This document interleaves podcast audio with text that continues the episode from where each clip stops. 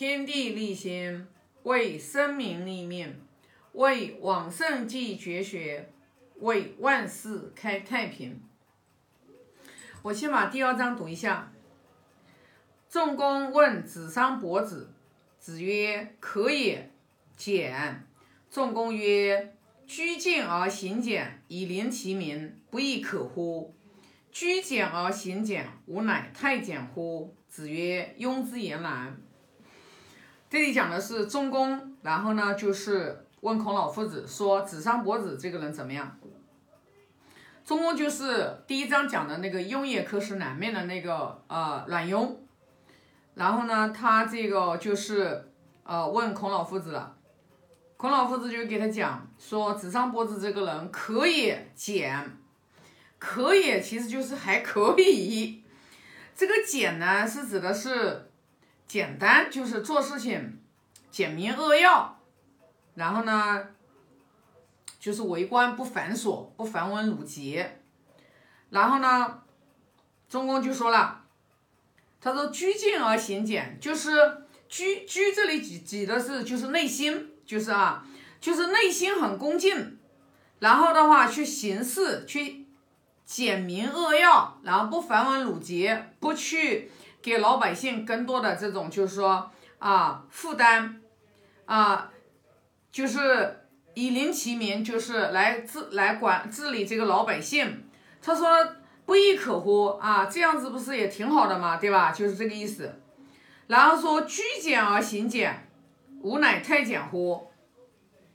就是说，如果你就是居简，也是就是说你的内心就是内心的话，就是做事情太简单了，就是啊，前面那个简是。是这个孔老夫子夸这个啊，子张伯子说可以简，这个简应该是，呃，第一个简应该是有褒义的意思。那这里的简的话，我觉得就是说，就不是孔老夫子说那个简了。他说居简而行俭，吾乃太监乎？其实这里面是有点，是有点不太认可的意思了。就是说呢，如果你做事情啊很简单，啊简明扼要，对吧？然后你去做事情的时候，那么就有可能太简，就是马马虎虎，就有可能就是结果不是很好，啊是意思就是什么呢？我们很多的时候会做过头了，就是你你简简朴简单，简明扼要是好事。但是如果你做的太简了，是不是就是太潦草了呢？是不是就太马虎了呢？是不是就有点不太注重过程了呢？对吧？所以说，所以说为什么说那个中公就说，哎，吾乃太简乎？就是这样子，是不是有点太太简了？就是过头了，简过头了。孔老夫子说，嗯，庸之言然。他说，嗯，就是。啊，就说卵庸，对吧？庸就是卵庸嘛，就是庸之言然，就是你说的太对了。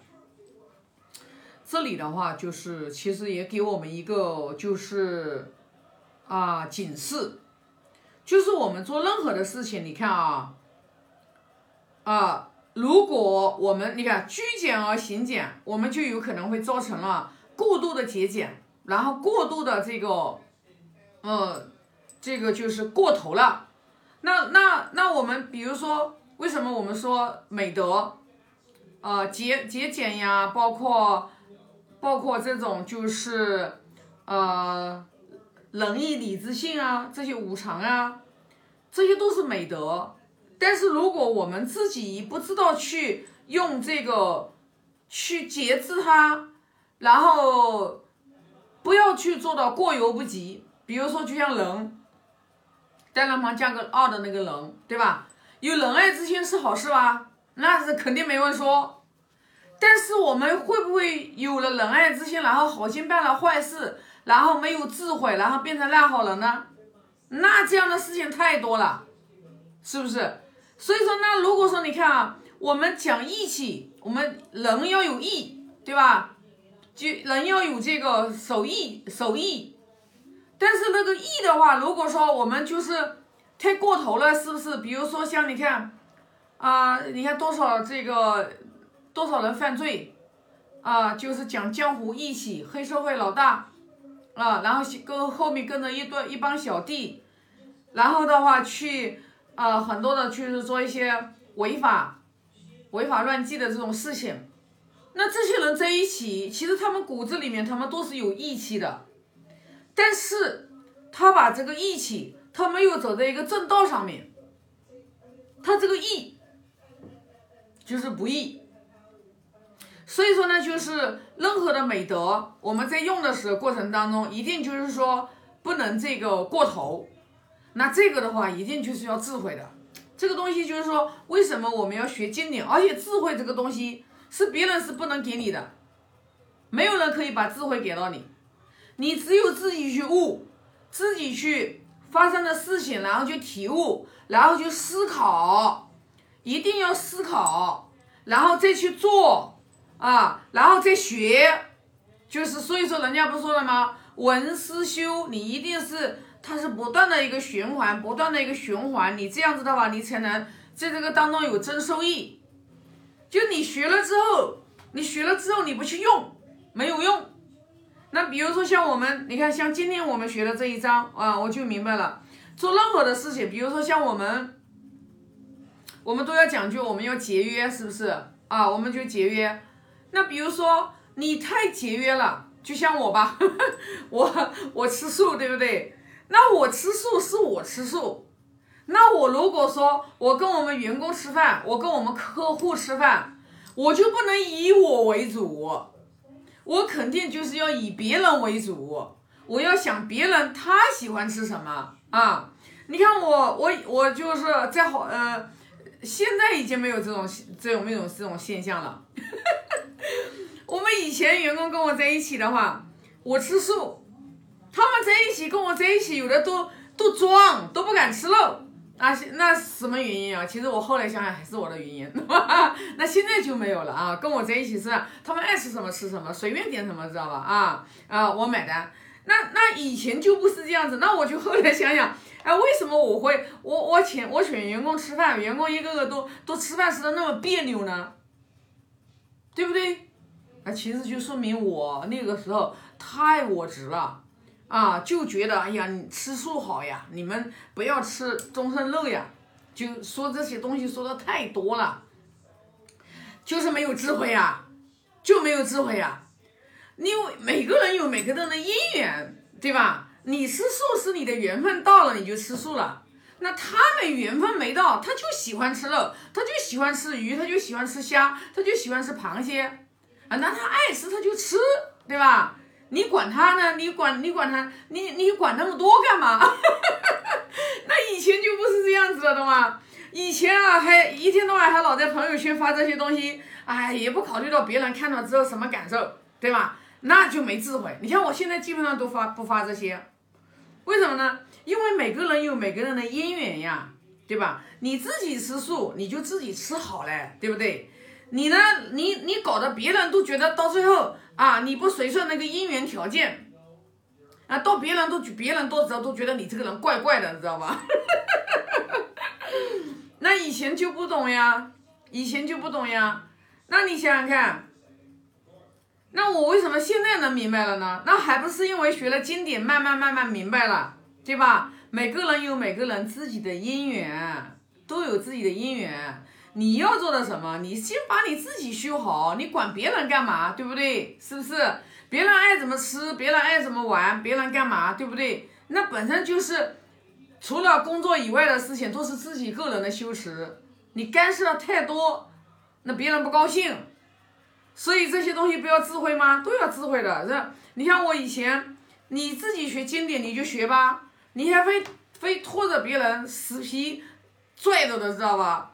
那别人他本身他就不感兴趣，对不对？尤其是像我们做美业的，做美业的很多的人都在学校读书都不好，他就看到书本就头痛，对不对？那你还让他学学经典，那怎么可能呀？他学不下去呀，真是的。你比你，你让他读书，你让他写一篇文章，比让他挑一百斤的水，他都觉得难受，对吧？啊，你那你就要明白，每个人不一样呀，知道吧？你像你让小白兔，小白兔喜欢吃萝卜，对吧？小白兔喜欢吃萝卜，它又不吃肉，你让小白兔吃肉，那乌龟就吃肉，你让乌龟吃胡萝卜，它能吃吗？